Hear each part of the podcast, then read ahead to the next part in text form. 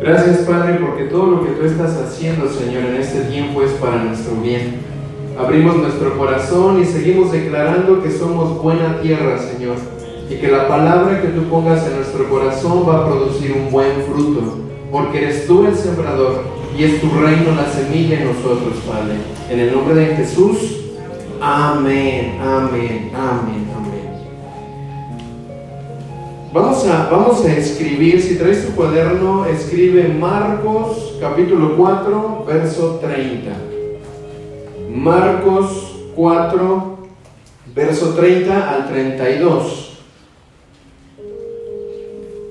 Esta parábola está en diferentes evangelios, está en, en tres de los evangelios.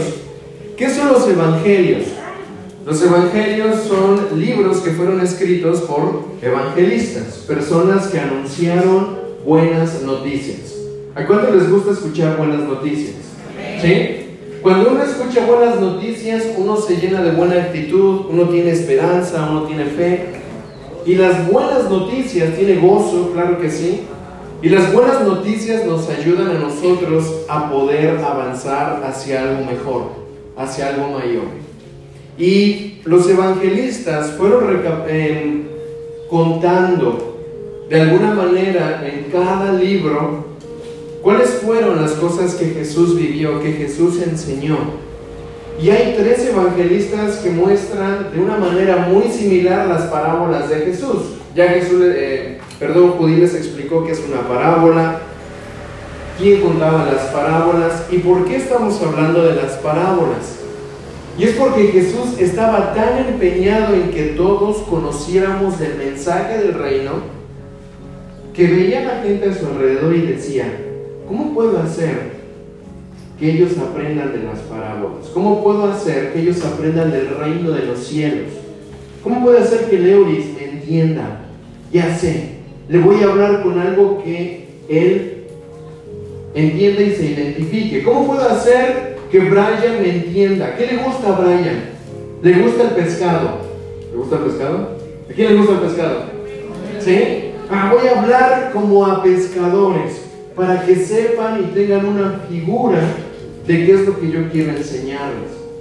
Entonces aquí Jesús nos está dejando ver en las parábolas que él tenía una intención, mostrar el reino de los cielos de una manera que fuera entendible para todos. ¿A cuánto les gusta el pan? Pan con pescado. Está raro, ¿no? Pan con pescado. ¿A quiénes les gusta, ah, qué sé yo, qué más les puedo decir? Las frutas. ¿Sí? ¿Les gustan las frutas? ¿No? ¿Les gustan las frutas? Jesús tomaba cosas de lo natural para que nosotros pudiéramos aprender cosas de lo sobrenatural. Jesús tomaba lo natural que el hombre entendía para que pudiéramos tener un entendimiento de lo eterno o de lo sobrenatural. Porque nuestra mente muchas veces está limitada y no logra entender todo lo que el Señor está queriéndonos hablar. Pero aquí en Marcos 40, 30, 32 Jesús nos enseña una parábola y es la parábola de la semilla de mostaza. Así que escribe ahí parábola de la semilla de mostaza en su cuaderno, anótelo. No, no, no, tiene que traer su cuaderno. Anoten su cuaderno, parábola de la semilla de mostaza. Tienen que escribir porque si no después se les olvida. Y es muy interesante porque solamente hay tres versículos en esta parábola. Al buen entendedor, pocas palabras. Y si tienes tu Biblia, acompáñame y vamos a leerlo juntos. Dice en el verso 30, decía también, ¿quién estaba hablando? Jesús, ¿a qué haremos semejante el reino de Dios? ¿O con qué parábola lo compararemos? Aquí vemos esta intención de Jesús de que tú y yo pudiéramos aprender qué es el reino de Dios. ¿A qué se puede comparar el reino de Dios? ¿Cómo estas personas van a entender el reino de Dios? Y Jesús empieza a contar y dice en el 31, es como el grano de mostaza. Y, a mí me llama mucho la atención y hasta me, me causa un poquito de problema porque una pregunta, ¿cómo tú crees que sea el reino de Dios? ¿Será pequeño o será grande? ¿Dios es pequeño o es grande? Grande y fuerte es nuestro Dios. No hay una canción así de los niños. No dice pequeño y débil es nuestro Dios, dice grande y fuerte es nuestro Dios. Grande y fuerte es nuestro Dios. Grande y fuerte es nuestro Dios. Grande y fuerte es nuestro Dios. más o menos, más o menos. Los niños la cantan más fuerte, ¿verdad? Pero cuando veo que Dios es grande y su reino es grande, y de repente Jesús dice, el reino de los cielos es como una semilla de mostaza. aquí está medio complicado. ¿Cómo un Dios tan grande va a comparar su reino a algo tan, tan pequeñito? Y luego dice, es como el grano de mostaza que cuando se siembra en la tierra es la más pequeña de todas las semillas que hay en la tierra. O sea, peor todavía. Ni siquiera es una semilla pequeña, sino que es la más pequeña de todas las semillas. Y aquí yo sigo teniendo una dificultad. Grande y fuerte es nuestro Dios, pero dice que es como una semilla pequeña, pero no solamente pequeña, sino la más pequeña de todas las semillas. Pero vamos a ver qué sigue más adelante. Dice el 32, pero después de ser sembrado, crece y se hace la mayor de todas las hortalizas y echa grandes ramas de tal manera que las aves del cielo pueden morar bajo su sombra. Y ahí se aclara todo. Ahora sí, es la más pequeña de las semillas, pero cuando se siembra y crece, es la más grande de todas las fortalezas. Ahí cobra sentido lo que es el reino de Dios, y yo sé que Dios es grande y fuerte, es nuestro grande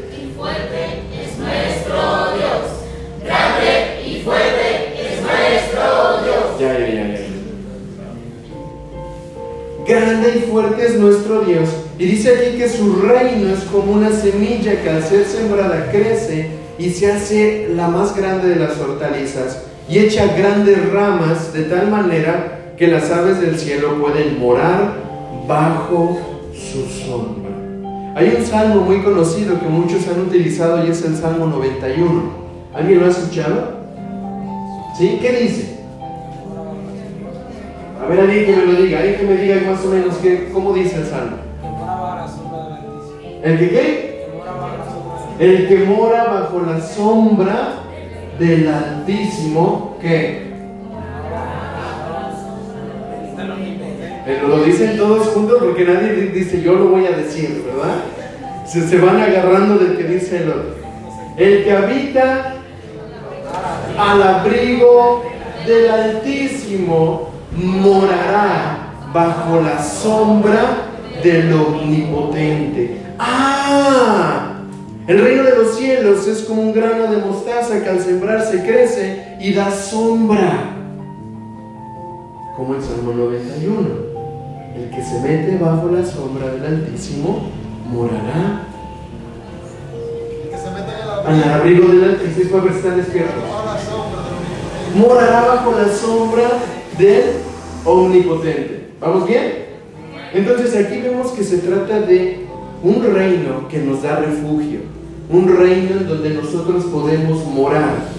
¿Será lo mismo visitar que habitar? ¿No? Será lo mismo decir, ay, qué bonito es visitar la sombra del Señor. Yo voy, tengo calor, me siento cansado, me meto en la sombra de una mata y, cobro ánimo, ¿verdad? Ah, y después, ¿qué tengo que hacer? Tengo que seguir mi camino. Pero dice aquí que el que habita el que habita morará. Es decir, no el que visita y siente bien un ratito y después se va. Dios quiere que nosotros en su reino no solamente lo visitemos, sino que habitemos, que moremos, que nos quedemos, que hagamos ahí nuestra tienda, que hagamos ahí nuestra casa y que digamos, Señor, esta es la sombra, no quiero solamente venir a visitar, yo quiero venir y quedarme contigo. Es más, me gustó tanto la visita de la sombra que ahora voy a hacer mi casa y empiezo a traer mi cama y empiezo a traer mis cosas y ahora yo voy a habitar en este lugar. ¿Han visto esas personas que a veces nos visitan y de repente visitan un día, dos días, tres días, cuatro días, cinco días? Ya mejor no, pues ya mejor vente a vivir para acá. Pero venga acá, ¿verdad? Te comes todo, vienes a quitarme el tiempo, siete días, ocho días, pues, ¡ay! No quería molestar. Menos mal que no querías molestar, pero ya Casi, casi, ¿verdad? Va creciendo la semilla. Va, creciendo la, semilla. De esa manera es como nosotros tenemos que llegar con Dios. Voy a encontrarme tanto con Él que voy un día, voy otro día, voy tres días, y Dios no nos ve así como que, ¿cuándo te vas? Dios es así de, quiero que te quedes, quiero que vivas conmigo, no quiero que te vayas, quiero que hagas tu casa aquí conmigo este es mi reino y es para ti, quiero que vivas conmigo. Amén. ¿Cuántos queremos habitar con el Señor? Entonces la parábola de la semilla de mostaza es tan impresionante porque no solamente hace referencia a, a un inicio pequeño, sino también nos deja ver lo grande que es nuestro Dios, lo grande que es el reino de los cielos. Ahora aquí es muy interesante porque no está hablando únicamente de Dios, está hablando del reino de Dios del reino de los cielos. No solamente está hablando de quién es Dios, sino de su reino, de un lugar donde nosotros podemos habitar. Y en Mateo capítulo 1 y capítulo 2, anótenlo si quieren, no lo vamos a leer, pero vemos el inicio de algo que probablemente para muchos parecía algo pequeño. Y vemos el empezar de una historia de alguien que había sido, anunciado por los profetas. Había sido anunciado y que iban a ser, iba a ser el Mesías, iba a ser el Salvador, el Redentor, el ungido del Señor, el que iba a venir a traer libertad a toda una nación. Pero ¿qué creen? Su nacimiento, su inicio, no fue en un castillo, no fue con la mejor familia, no fue con las mejores comodidades. ¿En dónde nació Jesús? En un pesebre. Era un lugar donde le ponían agua a las vacas, a los animales para que bebieran.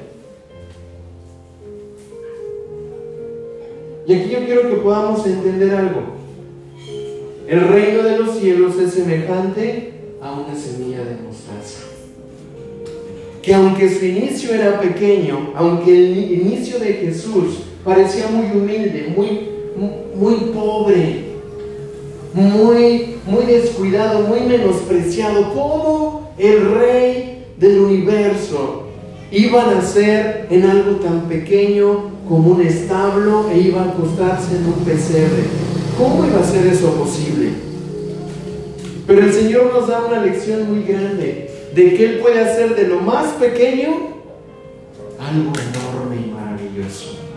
Que Él puede hacer de lo más insignificante algo tan grande que ni siquiera nosotros nos podemos imaginar. Que Dios puede hacer lo que para los hombres es menospreciado, Él lo puede hacer tan extraordinario que todos van a venir y van a meterse bajo la sombra y van a poder habitar en un lugar seguro. Quiero que entendamos cómo el Señor hace que nosotros le veamos. Muchas veces nosotros creemos que cuando vamos empezando nuestro caminar con Dios, vengo a un discipulado, voy a la iglesia, puede parecer como si fuera algo tan pequeño o no lo entiendo, no le das el valor. Pero déjame decirte que el reino de los cielos es semejante a una semilla de mostaza. Que aunque vengas un día aunque hayas empezado ahora, tal vez nunca has estado involucrado en, un ambiente cristiano o leyendo la palabra, tal vez nunca para ti ha sido algo de decir voy a la iglesia o voy a aprender.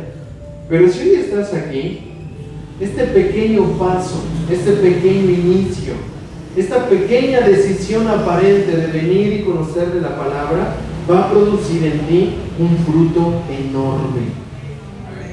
Porque eres buena tierra. Amén. ¿Cuántos somos buena tierra? Diga, soy buena tierra. Soy buena tierra. Y ese reino que se está estableciendo en tu vida va a crecer. Va a crecer y va a ser lo más grande que alguien se pueda imaginar. ¿Cuántos queremos eso? Amén.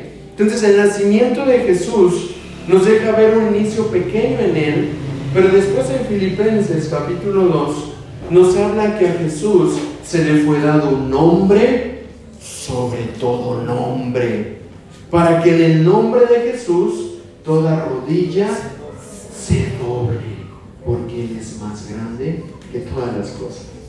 Entonces quiero que vean su inicio aparentemente humilde y pequeño, pero después de cumplir un propósito, ahora todo mundo que tiene que hacer delante de Jesús, doblar su rodilla.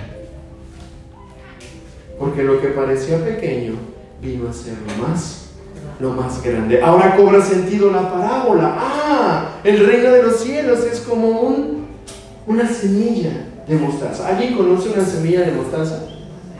¿Sí? ¿Alguien la ha visto una vez? Yo la verdad no las conocía. Yo escuchaba o leía y decía el grano de mostaza y yo me imaginaba la mostaza que le ponen a los fotos, que le ponen a la hamburguesa, ¿no? Mostaza y me viene a la mente el potecito amarillo, ¿sí o no? Y el sabor así medio. ¿A cuántos les gusta ponerle mostaza a su, a su hot dog a su hamburguesa? Sí, a mí, a mí me gusta ponerle, pero poquito. Una vez, una vez tuve una experiencia de que alguien cocinó en un entrenamiento huevo y le puso un montón de mostaza y nos los tuvimos que comer. ¿Verdad, amor? ¿Sí te acuerdas? Y ay, el sabor fue tan fuerte que ya no quisimos volver a comer. Pero yo me imagino ese potecito amarillo. Nunca había visto un grano de mostaza y no le había puesto tanta atención. Sabía que era muy pequeño y que era algo que el Señor usaba como ejemplo. Pero hace como cinco años, el Señor, o cuatro años, el Señor me dio la oportunidad de visitar otro país. Y cuando llego a ese país, eh, iba a ir a una escuela, a un entrenamiento, eh, que, era, que era muy interesante, era algo que el Señor estaba hablando a nuestro corazón. Y cuando llegamos, llego a ese lugar y con otros hermanos que estaban ahí de otros países también, llegamos y teníamos que llenar nuestro registro, ¿no? Nombre, teléfono y estas cosas. Y de repente dicen, bueno, pase a la siguiente mesa porque le van a entregar su credencial. Yo, mi credencial, pero si nada más vengo por una semana, ¿y qué está pasando? Y ni foto me tomaron. Un carnet, un carnet, me van a entregar un carnet para, para poder entrar a la escuela, a, a, la, a la conferencia. Y yo así de, no, pues no, no me avisaron, no supe si me tomaron fotos sin darme cuenta, ni siquiera me había peinado. Que bueno, quién sabe cómo fue el asunto. Pero cuando yo paso a la siguiente mesa, me dan mi carnet para poder entrar a la conferencia al lugar. Y te lo quiero enseñar. Lo traigo aquí para que veas. Nomás no se vayan a espantar. Me entregaron esto. Me dijeron, este es su carnet. ¿Sabe qué es? Y yo, una fundita con cosas y un listón. Dice, esto son semillas de mostaza. ¿Y sabe qué? Usted no puede entrar en este lugar sin fe. Este es su credencial, este es su carnet. Porque usted no puede entrar a un ambiente si no tiene fe. Y Jesús dijo, si tuvieras la fe como un granito de mostaza, puedes decirle a ese monte, muévete, ¿y qué va a hacer el monte? Se va a mover. Y en ese momento cuando yo agarré esta, esta, esta funita, empecé a ver las semillas, yo dije, ¡Ah! nunca en mi vida había visto con tanta delicadeza lo que era una semilla de mostaza. Ahora, aquí hay muchas semillas de mostaza. Muchas semillas. Y, ese, y en ese momento a mí el Señor me enseñó algo. Es importante el tener fe. Es importante ir a un lugar donde puede ser Tal vez en un momento algo tan pequeño, pero el Señor va a hacer algo tan grande. Y yo se los quiero pasar, así que lo van a ver con mucho cuidado porque, miren, es fe, es algo que para mí es muy valioso, no por las semillas de mostaza, sino por lo que Dios me enseñó con esto. Y quiero que lo veas, quiero que mientras lo van pasando lo puedas ver. No sé si lo tienes que oler, pero solamente tienes que verlo y, ver esa pequeña semilla de mostaza para que podamos entender bien esta parábola. ¿Está bien? Entonces, mientras seguimos eh, hablando de esta parábola, yo la voy a ir pasando por aquí. Muy bien. No se vale agarrar la semilla. ¿ok? Entonces la agarra y la va pasando así hasta poder llegar al siguiente lado y la van viendo, ¿sí? Para que podamos ir conociendo esta semilla de mostaza. Y, y era algo que cada vez que entrábamos a la escuela, la conferencia duró nueve días, creo, siete días, no me acuerdo, siete días. Y yo dije, ay, qué bonito. Al inicio fue como algo, wow. Pero al otro día, ¿qué crees? Me pedían mi carnet.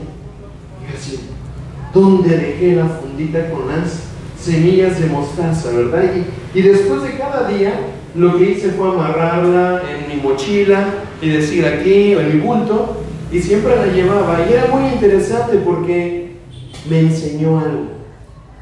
Me enseñó que a donde quiera que nosotros vayamos, aunque sea para ti o para mí, humanamente algo tan pequeño, la fe es necesaria para poder seguir aprendiendo del Señor.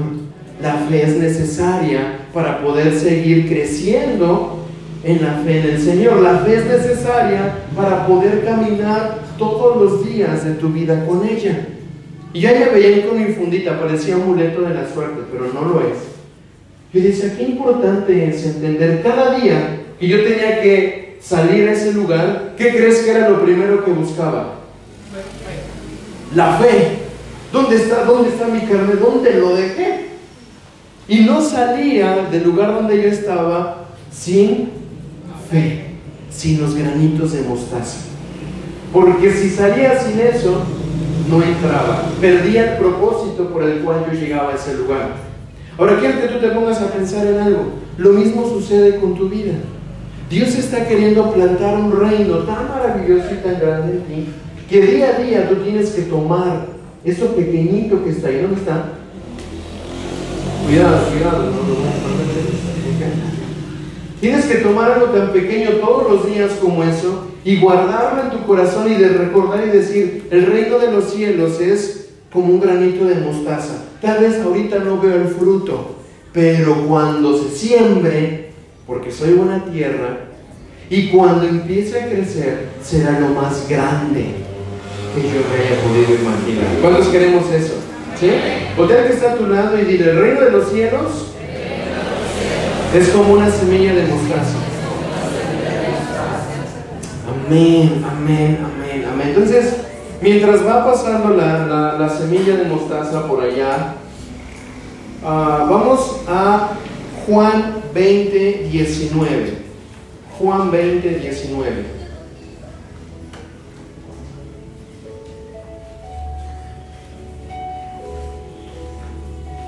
De hecho, los que han podido entrar en mi casa ni se han dado cuenta dónde está, tal vez pero lo tengo a la entrada de mi casa.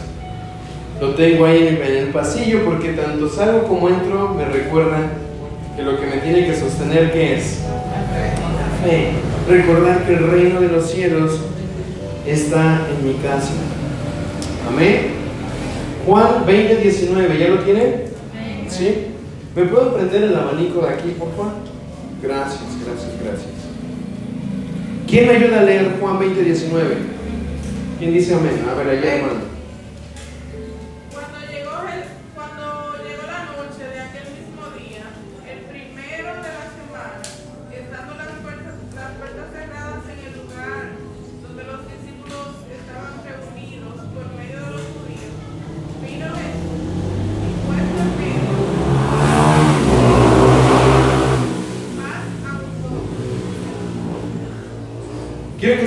Pensar un poquito en ese, en ese suceso.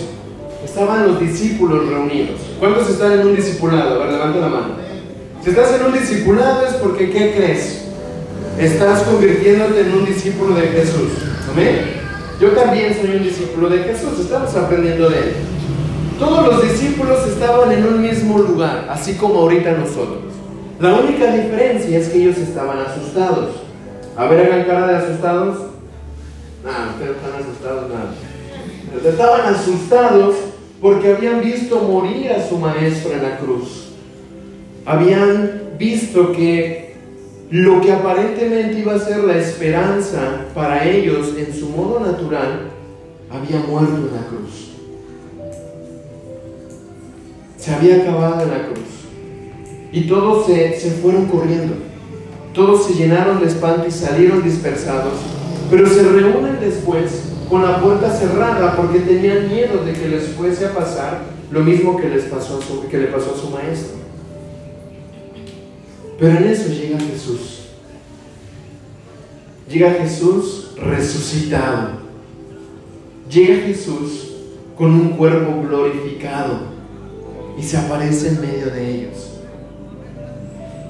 Y en ese momento sus vidas cambiaron para siempre. Te voy a explicar por qué. Porque ese pequeño grupo de hombres, ¿cuántos hombres llamó Jesús? ¿Cuántos? Doce. Doce hombres. Ahora, estos hombres eran grandes políticos, ¿verdad? Eran personas empresarias, ¿verdad? Eran, eran los sacerdotes más influyentes del Sanedrín, ¿verdad? Eran los más sabios y los más entendidos de toda la región. Eran los que tenían más cuaitos. ¿Ah? ¿O cómo se dice? ¿Eran las personas más grandes? No. ¿Eran las personas más adineradas? ¿Eran las personas más influyentes? Eran los más famosos del lugar, para que así rápido Jesús creciera su ministerio. Eran pescadores, el oficio más noble que había en ese lugar. Eran recaudadores de impuestos. Eran gente común y corriente. Aún muchos de ellos eran personas que ni siquiera su propia sociedad aceptaba, como los recaudadores de impuestos. ¿Por qué no eran aceptados? porque ellos trabajaban para el gobierno romano y les cobraban los impuestos a su propio pueblo. Imagínate que de repente nos conquista otro país aquí en Dominicana, Europa, y nos hace vivir como esclavos. Ya, regresen. Gracias. ¿Lo pudieron ver? ¿Sí? ¿Pudieron ver qué pequeñito es? Ahorita sigo con esto, déjenme termino lo que estoy hablando. Y los recaudadores de impuestos es como si hubiera de repente Ezequiel y, Eddie, ¿verdad? Se unen con el, país que nos conquistó y después trabajan para ellos y ahora empiezan a visitarte a ti para quitarte tu dinerito. ¿Cómo los verías a ellos? Traicioneros. ¿Cómo estás trabajando con ellos? Nosotros, tu gente, nuestros hermanos. Y ahora nos quitas el dinero. Pero ellos ya estaban en una buena posición. Estaban ganando bien. Ya no tenían que vivir como los demás. Pero su propio pueblo los veían obviamente mal porque les estaban extorsionando. Entonces Jesús llama a este tipo de personas. Personas que nadie quería. Personas con los oficios más nobles personas que no tenían tal vez la más grande influencia, algo tan pequeño en el mundo. Pero después de esta cita de Juan 20:19, esto que era nada, estas personas que no tenían nada, se convierten en la influencia más grande que el mundo haya podido tener. Esa pequeña semilla que Jesús sembró en estos discípulos, después de la resurrección se expandió por todas las naciones. ¿Y qué crees? Sigue dando fruto. Sigue dando fruto. ¿Sabes por qué? Porque tú y yo hoy estamos con una Biblia aprendiendo de Jesús, porque esos hombres no creyeron que su inicio se iba a quedar pequeño. Esos hombres creyeron que Jesús dijo que lo pequeñito que empezar, Dios iba a terminar haciendo algo grande.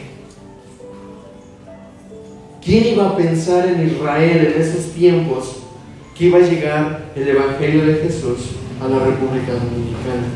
Ni sabían que existía la República Dominicana. Ni sabían que existía México. Pero ¿sabes qué? Dios ya estaba viendo un propósito grande, porque el reino de los cielos es como una semilla de mostaza, que aunque es la más pequeña de todas, lo más insignificante de todo, llega a convertirse en lo más grande que nos podamos imaginar. Amén. Quiero que veas a la persona que está a tu lado. Ya, nada más vela, nada más vela, no, no, no, veas, no lo veas ni mal ni bien, solo míralo. ¿Ya lo viste? Lo que Dios está haciendo en la vida de esa persona que está a tu lado es como una semilla de mostaza. Tal vez ahorita no lo ves de lo tan pequeño que puede ser la obra que Dios está empezando a hacer en la vida del que está a tu lado. Tal vez no se nota, tal vez está ahí. Pero sabes que el reino de los cielos va a crecer en el corazón de él y de ella. El reino de los cielos va a crecer en ti. Y aunque ahorita veas algo tan pequeño, Dios lo va a hacer grande. Amén. No me escucharon ustedes. Job 8:7. Job 8:7. Job está en el Antiguo Testamento. ¿Vamos bien? Job 8.7 dice lo siguiente. Anótenlo en su cuaderno para que no se les vaya a olvidar. Job 8.7 dice, y aunque tu principio, ¿todos están acá? ¿Lo anotaron? ¿Me encontraron? ¿Sí? Por un momento paren sus Biblias ahí y sus cuadernos y mírenme aquí adelante. Mírenme aquí adelante. Y repitan conmigo. Y aunque tu principio haya sido pequeño, tu postrer estado, será muy grande. Voy a repetir otra vez. Y ustedes también. Y aunque tu principio, haya, sido pequeño, tu postrer estado, será muy grande. Amén.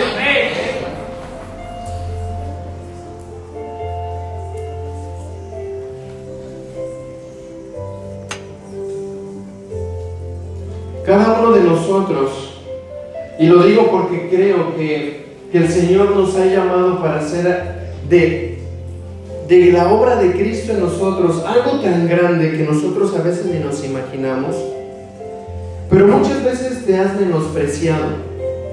Muchas veces has visto que tu vida puede ser algo tan pequeño que no puedas lograr algo tan grande como a veces sueñas o quisieras lograr. A los jóvenes muchas veces se les ve como diciendo, bueno, vamos a ver qué les espera. Y a veces ni siquiera es que alguien de afuera te menosprecie. A veces alguien en ese corazoncito tuyo, llamado tú mismo, empiezas a menospreciarte. No lo voy a lograr, no lo voy a hacer. No sirvo, lo he intentado. Es que no puedo. Es que es verdad, nací para hacer nada. A mí me molesta mucho una frase que usan acá. Y de repente cuando hablan de otra persona dicen, no, ese no es nada. Ese es un muerto. Ese no sirve. ¿Han escuchado a alguien hablar así? Y a veces lo usan como parte de la conversación. Las veces que lo he escuchado, ¡ah! me da un coraje.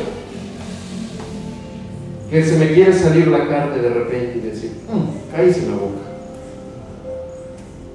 Porque a veces lo usan de una forma tan ligera las personas dicen, tú no eres nada, tú no sirves, eres un muerto, eso no sirve. Y lo dicen de juego, pero lo que no nos damos cuenta es que esas palabras muchas veces se empiezan a enganchar en nuestro corazón. Y cuando intentas creer en el Señor, cuando intentas avanzar en una decisión, que sabes que te va a ayudar a crecer. Cuando quieres empezar a hacer algo, esas palabras vienen a tu corazón de repente y te hacen sentir que no eres nada, que no sirves, que eres un muerto. Pero déjame decirte que Dios no te ve así. Dios no te ve así. Eres su creación amada. Él está viendo en ti un propósito eterno. Y si tú estás empezando a escuchar las parábolas del Señor, es porque Él quiere que tú veas que aunque tu inicio, di conmigo mi inicio, mi principio sea muy pequeño, mi postrer estado será muy grande. Ahora, eso lo va a producir el reino de los cielos, sembrado en la buena tierra. ¿Y quiénes son buena tierra aquí? Y conmigo, soy buena tierra. Y aunque mi principio sea pequeño, mi postrer estado será grande. Amén. ¿Cuántos, cuántos queremos quedarnos así como estamos? Queremos quedarnos así a, los, a, la, juventud que tenemos. ¿Verdad? Ya estamos bien, ya estamos bien. Hay, que se quede, hay que se pare el tiempo. Pero ¿qué crees? El tiempo no perdona. Y el tiempo sigue avanzando. Aquí tenemos dos cumpleaños, ¿verdad? Hasta los compañeros. Una bullita a los compañeros.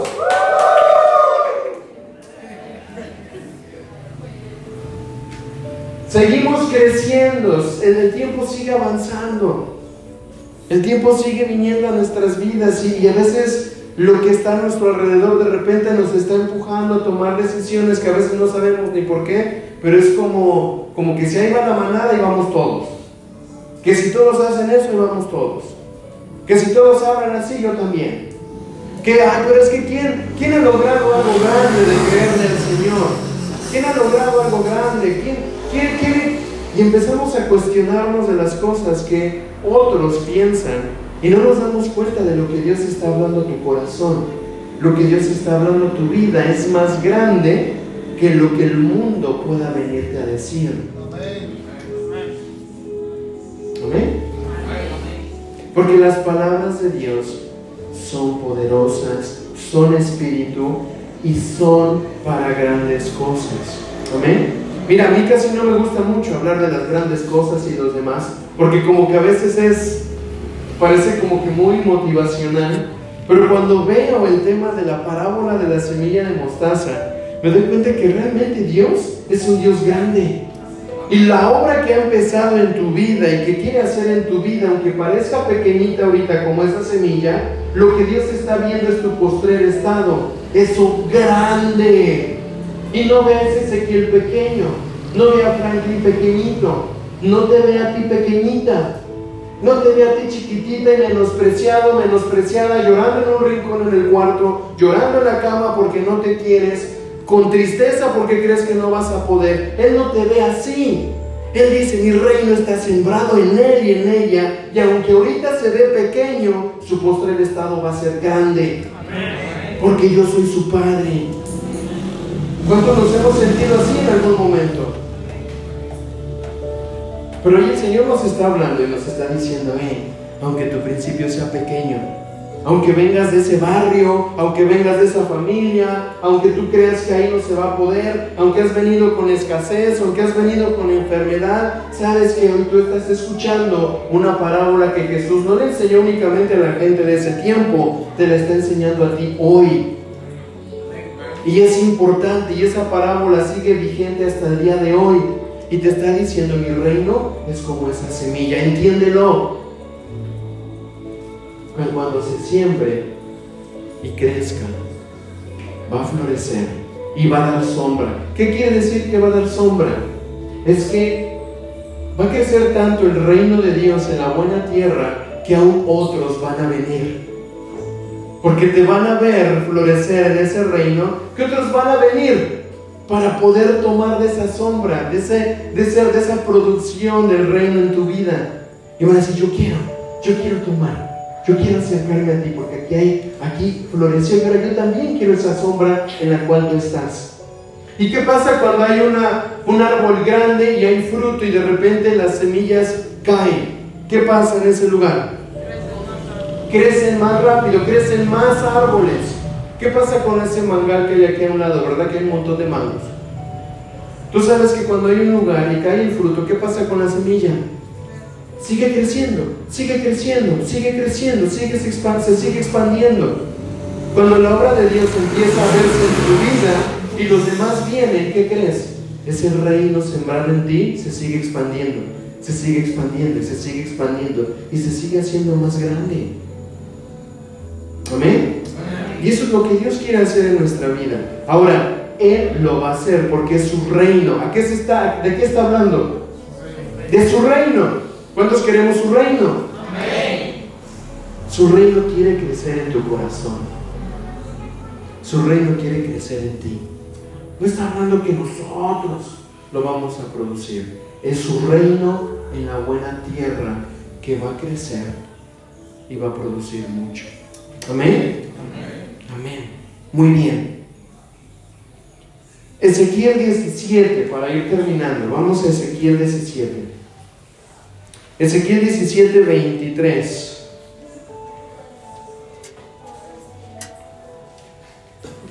No nada más en el Nuevo Testamento hay parábolas, en el Antiguo Testamento también hay parábolas. Y aquí hay una parábola y solamente vamos a leer unos, unos cuantos versos. Ezequiel 17, 23. Amén.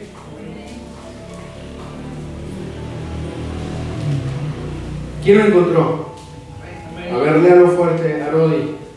Se convertirá en un cedro majestuoso, extenderá sus ramas y producirá semillas. Toda clase de aves anidarán en él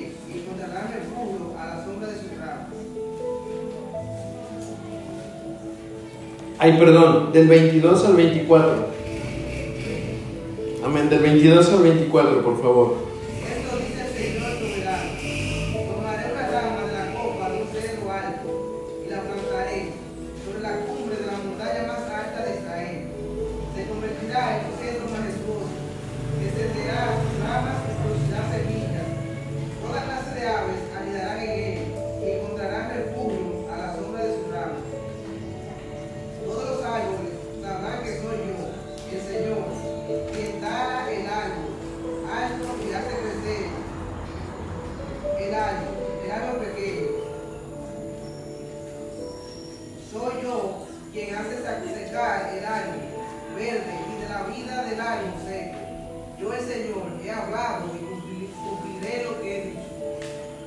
Te suena eso que está ahí?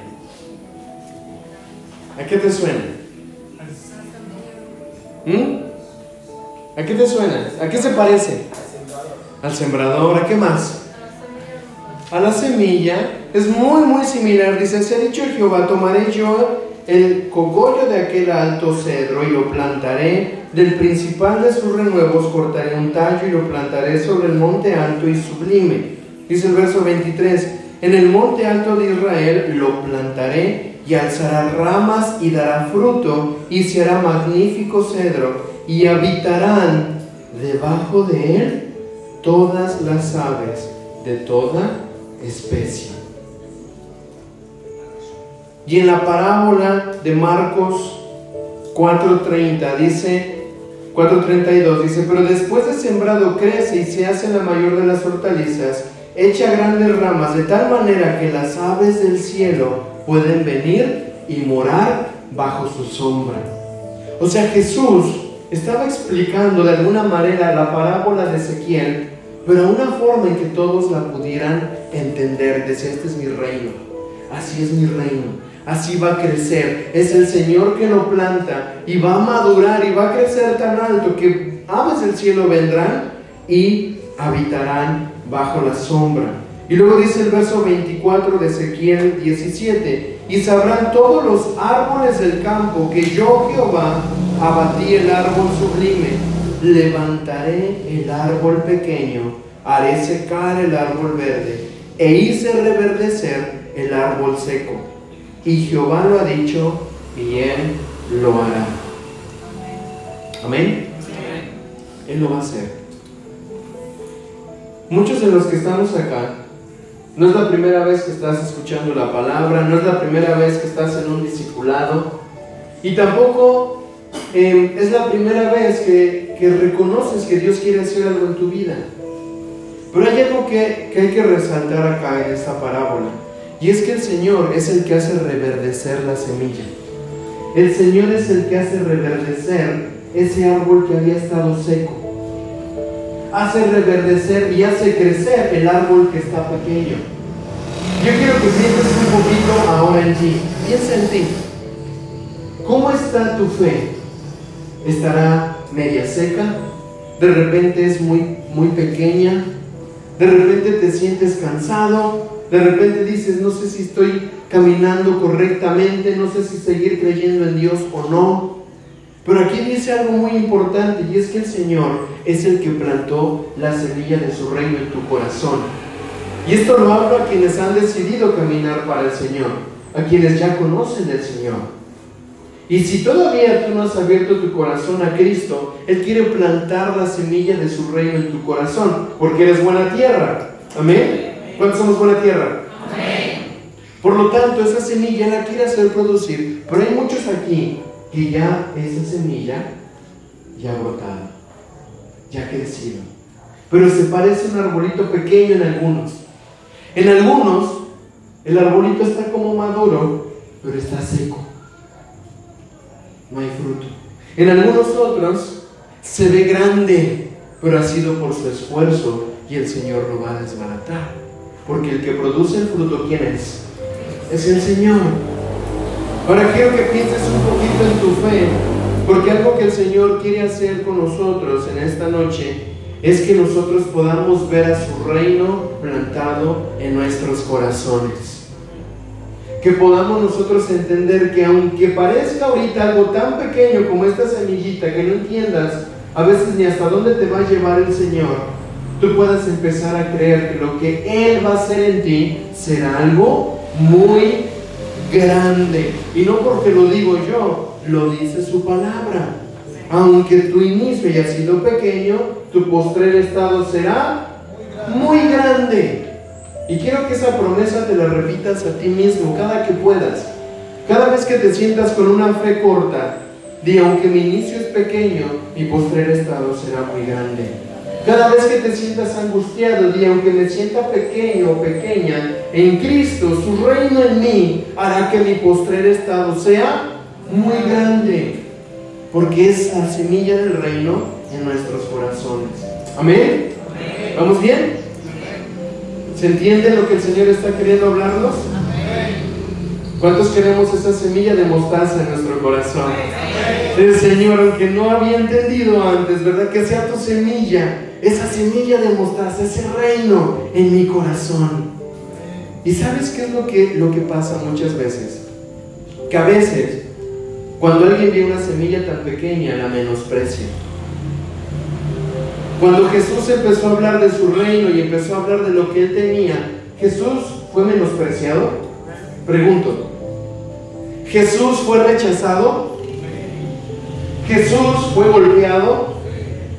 ¿Jesús fue avergonzado? Porque creyeron que era algo pequeño. Pero ¿qué pasó después? Eso que los hombres consideraron algo pequeño vino a ser lo más grande de toda la eternidad. Y ese es el Cristo que quiere habitar en tu corazón, que quiere estar contigo todos los días. Y que cada vez que nosotros recordemos esto, digamos, yo no nací para ser menospreciado. Yo nací para que lo que el Señor ha en mi corazón pueda producir grandes cosas. Yo no nací para ser rechazado. Aunque me rechacen y vean mi inicio pequeño, ese no es mi realidad. Mi realidad es ver ese reino creciendo en mi vida y haciéndose tan grande. ¿Y sabes qué es lo mejor de todo? Que es Cristo quien se hace grande en ti. Y después ya no vive Daniel, ya no vive Selena, ya no vive Clevens, ahora es Cristo. Y cuando ven a Cristo tan grande en tu vida, dice, aquí está el reino de los cielos. Aquí ya no está Clemens, aquí está, aquí está Cristo. Aquí no está Ezequiel, aquí está Cristo. ¿Se acuerdan cómo lo menospreciábamos? Y mira ahora, ha crecido tanto que ahora podemos hasta pedir consejo, ahora podemos meternos en él. Cuando yo tenía cinco años, a mí me decían que era el niño más ñoño que había en mi casa. ¿Por qué? Porque todo el tiempo estaba pegado de mi mamá, todo el tiempo. Mi mamá iba a la derecha y ¿a dónde crees que iba Daniel? Si mi mamá iba a la izquierda, ¿a dónde crees que iba Daniel? Y me metía por aquí debajo. ¿Han visto esos niños que como que agarran a su mamá de la pierna que no se quieren separar? Muchachos, así era Daniel, así era este Daniel. Todo el tiempo tenía miedo. Yo era un niño que creció con mucho miedo por varias cosas que pasaron en mi vida. Y cada vez que yo me sentía que tenía que caminar solo, me daba miedo. No quería estar solo. Quería siempre estar cerca de alguien a quien yo agarrar y de quien yo sentirme seguro. Fui creciendo a los 8 años, 6, 7 años, perdón. Entro a la escuela y peor. En la escuela había niños más grandes que yo. Yo entro de 6, 7 y había niños de 9 y 10 años en mi curso. Y me entraron porque diferentes razones. Y me fue mal, porque ustedes saben que cuando hay niños grandes y otros más pequeños, ¿qué pasa? Ah, cocotazo al más chiquito, ¿verdad? Trompada al más chiquito, abusando del más chiquito. Entonces, miedoso. ñoño. ¿Verdad? ¿Cómo le llaman al que más le dan todo? ¿verdad? Lo agarraron de barco, al más cocoteado. No, no, no así, no así, no así, así se siente feo. Peor todavía, tenía, tenía un, un ambiente en mi casa que todo el tiempo era contrario, contrario, contrario, contrario y menospreciado, menospreciado. Pero hasta los 17 años, alguien me habla de Jesús.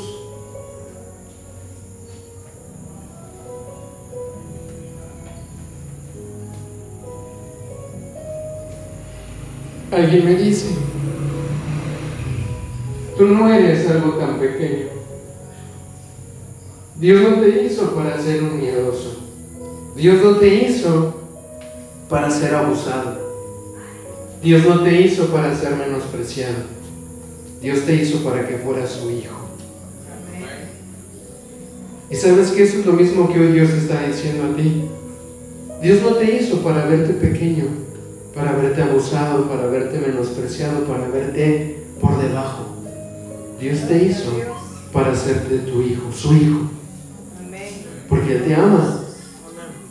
Y sabes que esas palabras quebraron mi corazón y cuando yo me di cuenta que no era eso lo que yo era y empecé a conocer más del Señor y empecé a meterme más en el Señor, el Señor me quitó miedos, el Señor me hizo perdonar, el Señor me hizo sanar, el Señor me hizo salir de todo lo que estaba viviendo en ese momento.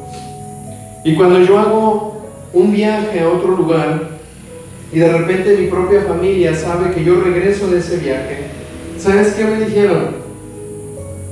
Y, Daniel, Daniel fue allá. Y, y ese, miedoso, el que no daba para nada, ese, el, chiquito, el, que estaba ahí todo el tiempo agarrado de mamá, que no se quería mover, ese se fue para allá y fue a hablar del Señor. No te creo. Ese, ese, que, que veíamos que estaba, yo estaba flaquito, que ustedes piensen que no. Ah, flaquito, flaquito, flaquito. Ese flaquito, chillón, miedoso, cobarde, que nos daba para... Logró eso. Peor cuando se enteraron de más cosas que el Señor me permitió alcanzar. Y ahí me di cuenta de algo. Y les dije, ¿saben qué? Es que no es que yo lo haya decidido así. Es que un día escuché una palabra que me dijo que yo no soy esto pequeño, que aunque mi inicio es pequeño, mi postrer estado será grande, no por mí, sino por el Cristo que me llamó y me dijo, yo no te llamé para hacer eso pequeño, te llamé para ser mi hijo. Y quiero sembrar esa semilla en tu corazón. ¿Cuántos queremos el reino de los cielos en nuestra vida? Amén. Hace rato mientras estábamos en adoración, yo los veía a todos por atrás y yo pensaba ya en esta palabra. Y ya el Señor estaba hablando en mi corazón y yo me daba cuenta de algo y decía, es que todos los que están aquí son como esto. Están ahí, guardaditos, pequeñitos. Y yo no he dejado que esto esté ahí. Si yo no pongo en la tierra, ¿qué va a pasar con estas semillas? Van a crecer, van a producir.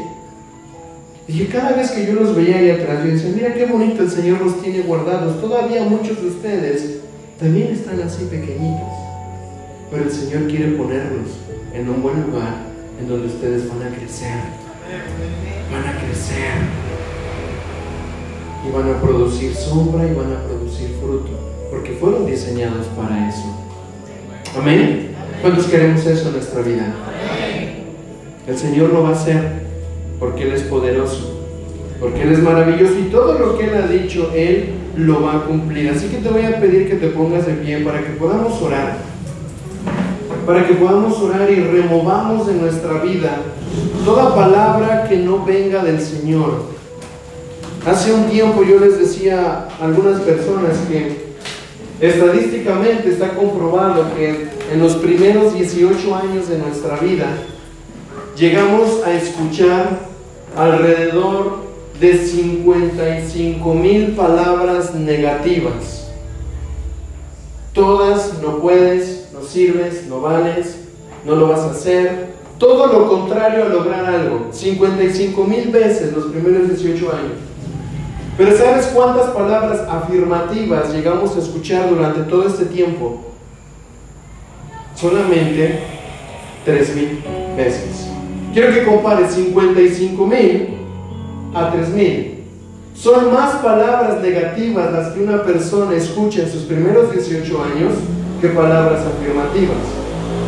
Ahora, ¿qué tenemos que hacer en este momento? Decirle, Señor, yo quito de mi vida todas esas palabras que me hacían ver como algo pequeño. Y hoy yo traigo a tu reino, que aunque parezca pequeño, va a ser algo grande. Amén. Cierren sus ojos y vamos a orar.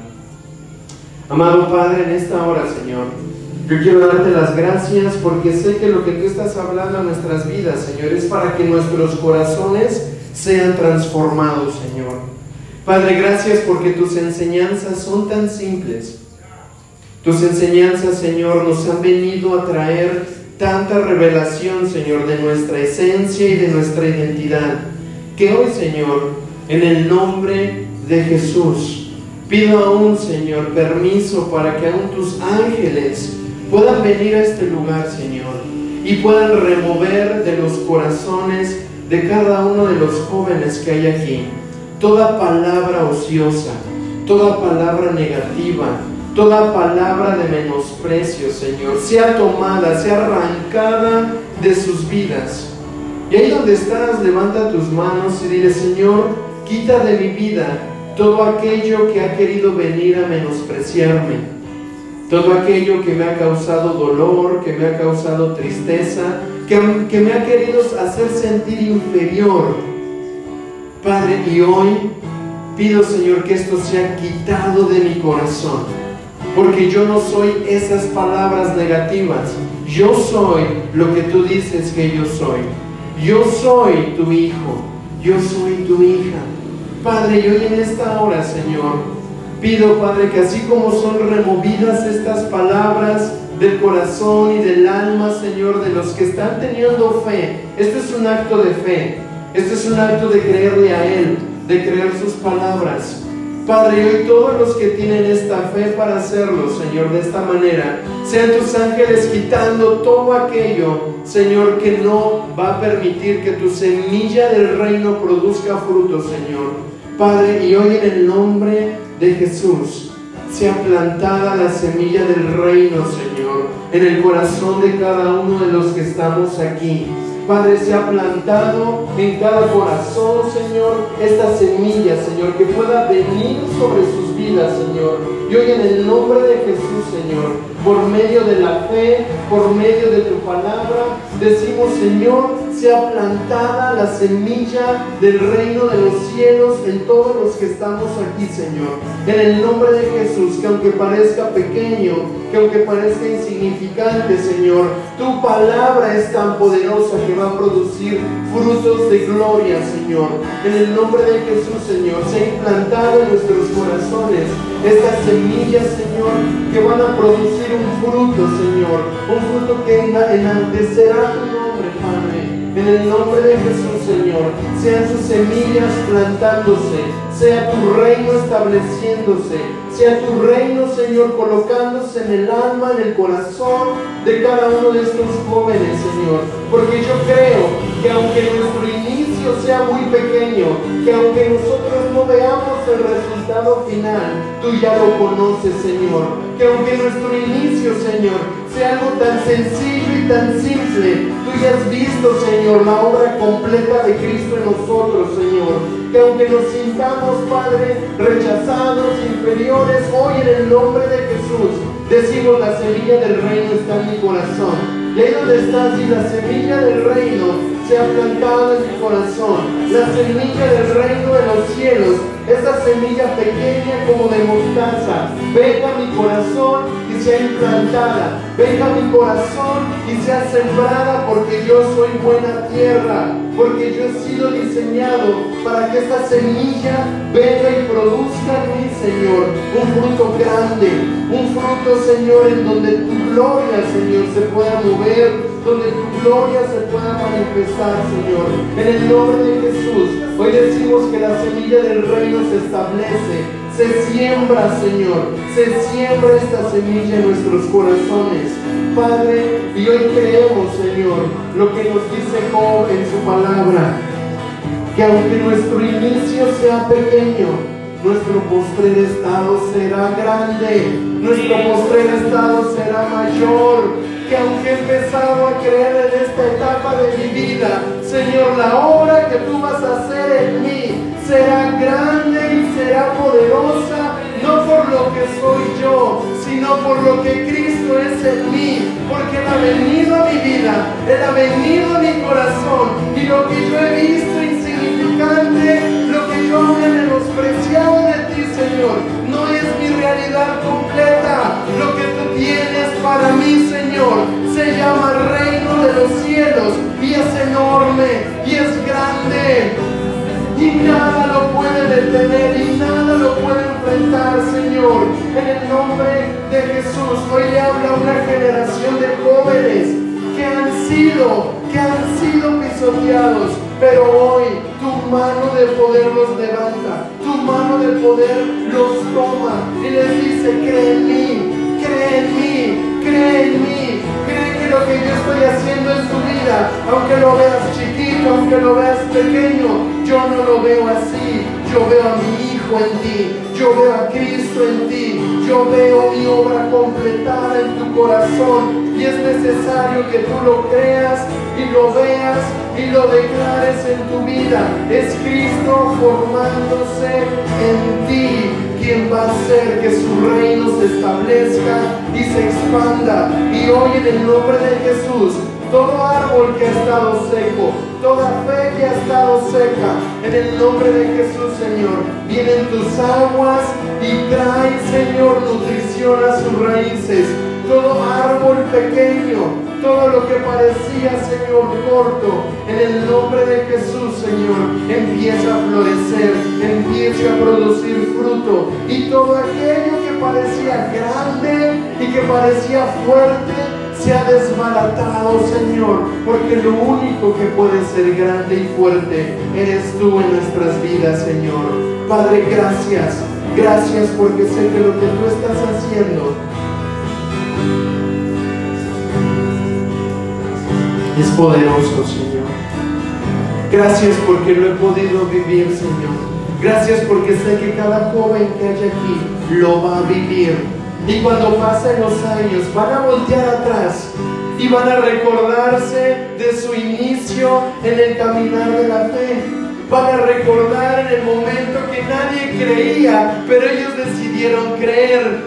Van a voltear atrás y van a ver que aunque su inicio fue insignificante, van a ver, Señor, en el tiempo tus promesas cumplidas y van a levantar sus manos hacia el cielo y van a decir, Señor, gracias, gracias, porque tu obra en mí, Señor, se está completando. Gracias, porque a pesar de lo que viví y sufrí, tú fuiste fiel.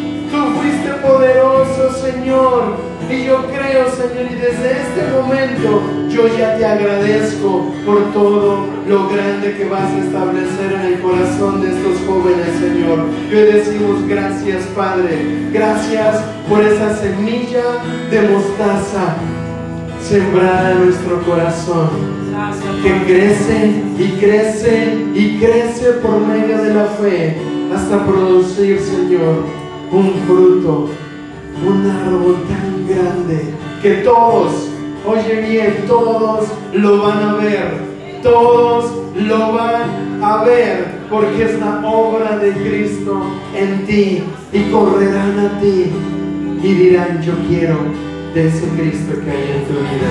Gracias, Padre. Oramos todo esto en el nombre precioso de Jesús, nuestro Salvador, nuestro Rey. A Él sea la gloria. En el nombre de Jesús. Amén, Señor. Amén, amén, amén, amén. Dale un aplauso a nuestro Dios. Porque yo creo que es bueno. Porque yo creo que lo que tiene para nuestra vida es real. Es para el Señor, jóvenes. Es fuerte.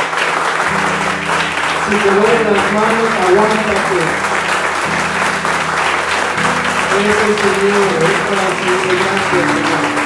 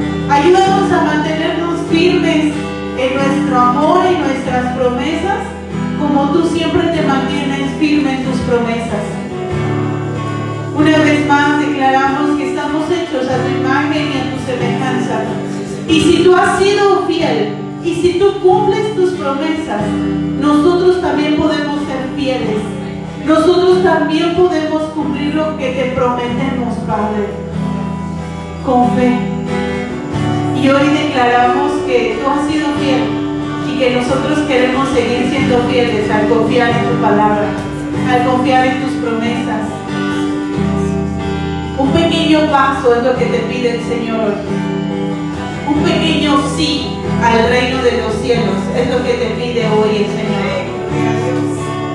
Y con ese pequeño sí el Señor va a hacer grandes cosas en tu vida. El Señor va a seguir llevándote de la mano por esa palabra tan pequeña. Sí. Y ahí donde estás, dile Señor, sí. Sí a tu reino. Sí a lo que viene. Es una respuesta bien pequeña, solo sí. Pero para el Señor es un gran paso. Para el Señor es grande y Él lo va a mostrar en tu vida. Padre, gracias por esta palabra. Espíritu Santo, por favor, te pedimos que la selles en nuestros corazones y que nos ayudes a ponerla por práctica, Señor. En el nombre de Jesús, decimos amén. Decimos amén. Gracias, Padre, por este tiempo. Amén y amén. Para todos aquellos que dijeron sí, a partir de hoy no pueden venir aquí sin fe. No puedes venir a este lugar sin creer que Dios tiene cosas grandes para ti. Y sabes que al principio es muy fácil decir sí, pero a mitad de año, a final de año, te tienes que mantener. Te tienes que mantener, porque ese sí que tú le acabas de decir al Señor, el Señor lo toma muy en serio. Y sabes que el Señor va a hacer grandes cosas en tu vida. Amén. Yo lo creo. Yo lo creo. Así que ahí donde estás, dile una vez más al Señor, sí. Y sí es en serio, Señor. Y sí es en serio.